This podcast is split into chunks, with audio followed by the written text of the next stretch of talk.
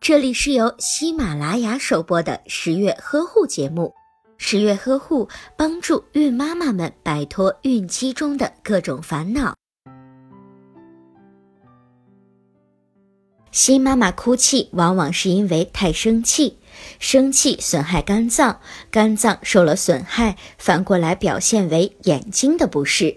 新妈妈在产后情绪波动比较大，如果患了产后抑郁症，情绪就更加不易受到控制，往往在不经意间就会掉眼泪。因此，新妈妈需要认识到，哭泣虽然是暂时缓解了新妈妈的压力，但是同样会伤害到新妈妈的眼睛。因此，产后的新妈妈要学会调节自己的情绪，尽量保持好的心情。有时在哭泣过后，新妈妈可能会发现，那些让你哭泣的事情未必值得你去在意，更不值得因此伤害到自己的眼睛。